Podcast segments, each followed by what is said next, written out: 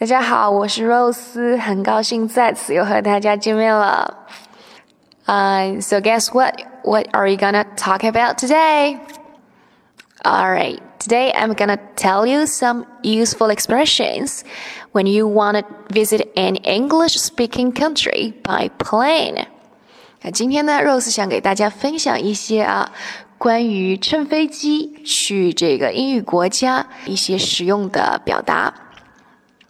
so if you want to learn the complete lesson, please scan the QR code below to join our WeChat class, OK?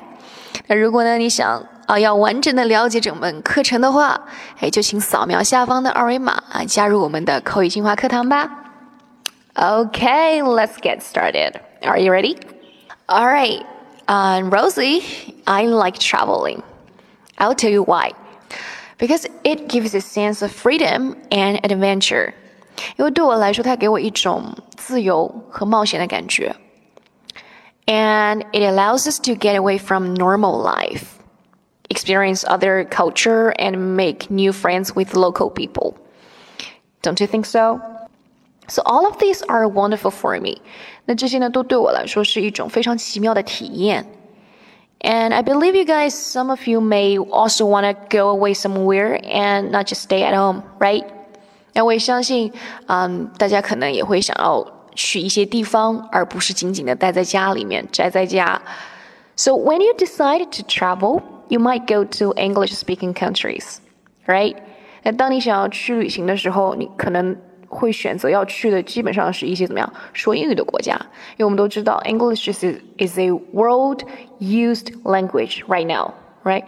就是英语现在是一个非常 普及的语言，基本上全球的人都在都会说英文啊，都应该要去学说英文。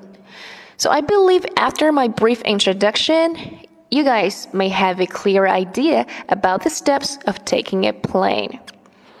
So, how many steps do you guys guess are there to take a plane? 那大家猜一下，呃，乘飞机我们一般要先 一般要经过几步骤呢？All right, I'll tell you. First, uh, the first step, step one. 首先第一步，呃，我们要怎么样？Arrive at the airport. So here are some tips. 这里有一些小贴士给大家啊。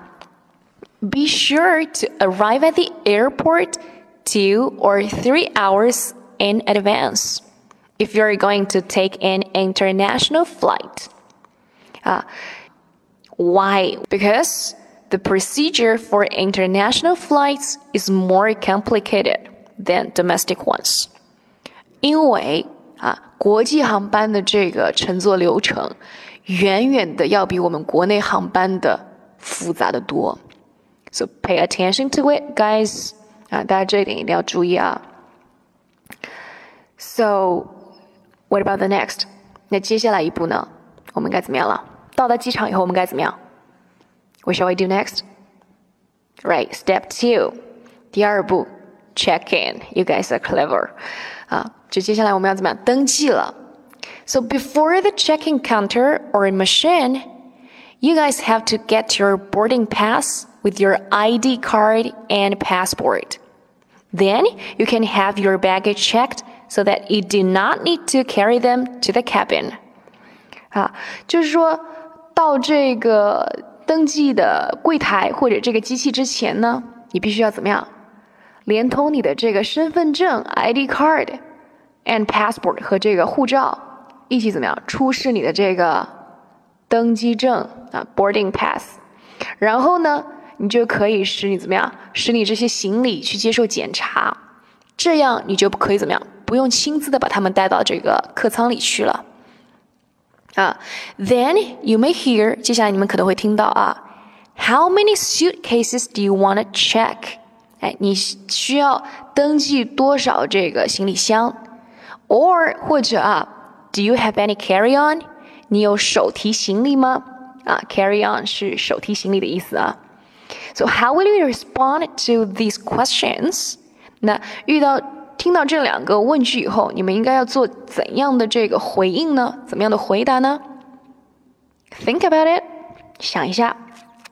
And find answers in our WeChat class. OK，试着在我们这个口语精华课堂里面找一下答案。Okay, I'll leave you some time to think about it. All right, so we are gonna learn what we are gonna what we are gonna do next.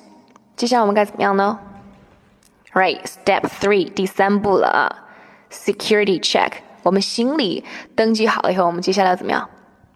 进行安检了，security check。After you have your baggage checked, you must pass the security check, right? 你的行李检查过之后，接下来你要怎么怎么样进行全身的哎身体上的检查了？So please empty your pockets and put the contents in the tray, and hand me your boarding pass. 啊，通常情况下我们会听到这个，呃，安检人员会说这个话啊。Again, please empty your pockets and put the contents in the tray, and hand me your boarding pass. 什么意思啊？ 哎，就是把你这个口袋清空啊，把东西放在这个什么上面啊？托盘上面，然后把你的登机证给我。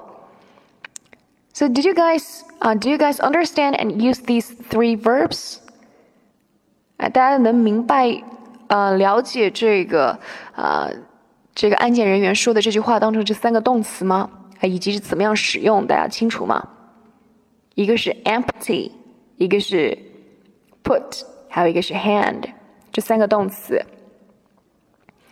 啊，这当中这两个词讲一下吧。Put 这个词大家应该都知道啊，是放的意思啊。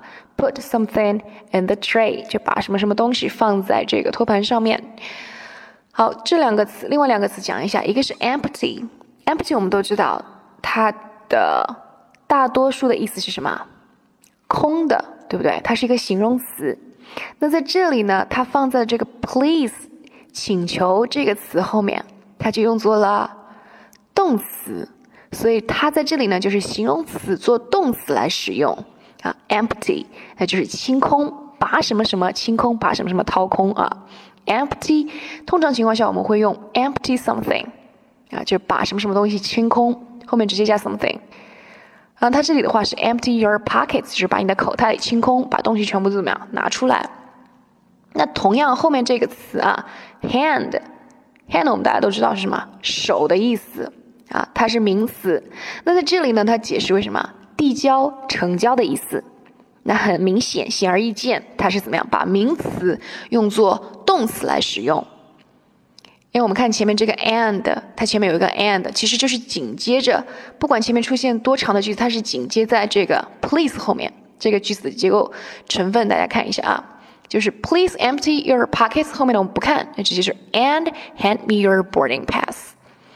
啊，啊，这里的 hand 就是名作动，这两个词就有点特殊，大家做下了解。那后面这个 hand 它的用法呢，通常会有两个表达形式，这里介绍给大家啊。一个是 hand somebody something equals to 等于啊 hand something to somebody 啊，这两个是同样的意思啊，就是把什么什么东西递交给某人，呈交给某人啊。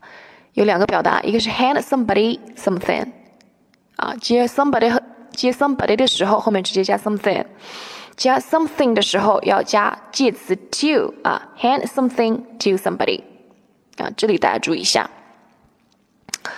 All right, if you follow the order of the security staff, you can go to the departure hall or lounge after hearing you're cleared to go. 啊，当你就是遵循了这个安检人员的所有这些流程秩序之后啊，那接下来你就可以到怎么样？到这个候机厅啊，departure hall，departure hall 是候机厅，or lounge 也是休息厅的意思啊。当你听到 you're cleared to go，哎，你可以走了这句话，哎，你就可以去休息室休息了。OK，so here comes to the fourth step, the last step. 那接下来就是最后一步了，waiting at the departure hall，就是在这个候机厅等待了。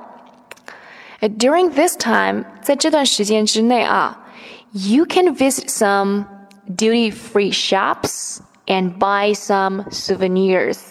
在这段时间你怎么来打发呢？对，你可以去参观一些免税的商店，买一些纪念品啊、小册子等等。We also have another lesson to guide you how to choose merchandise or bargain in English。啊，我们当然还有另外的课，哎， 就是教大家怎么样去选择商品、购买商品，或者是用英语来讨价还价的课程啊啊！加入我们的口语进化课堂吧。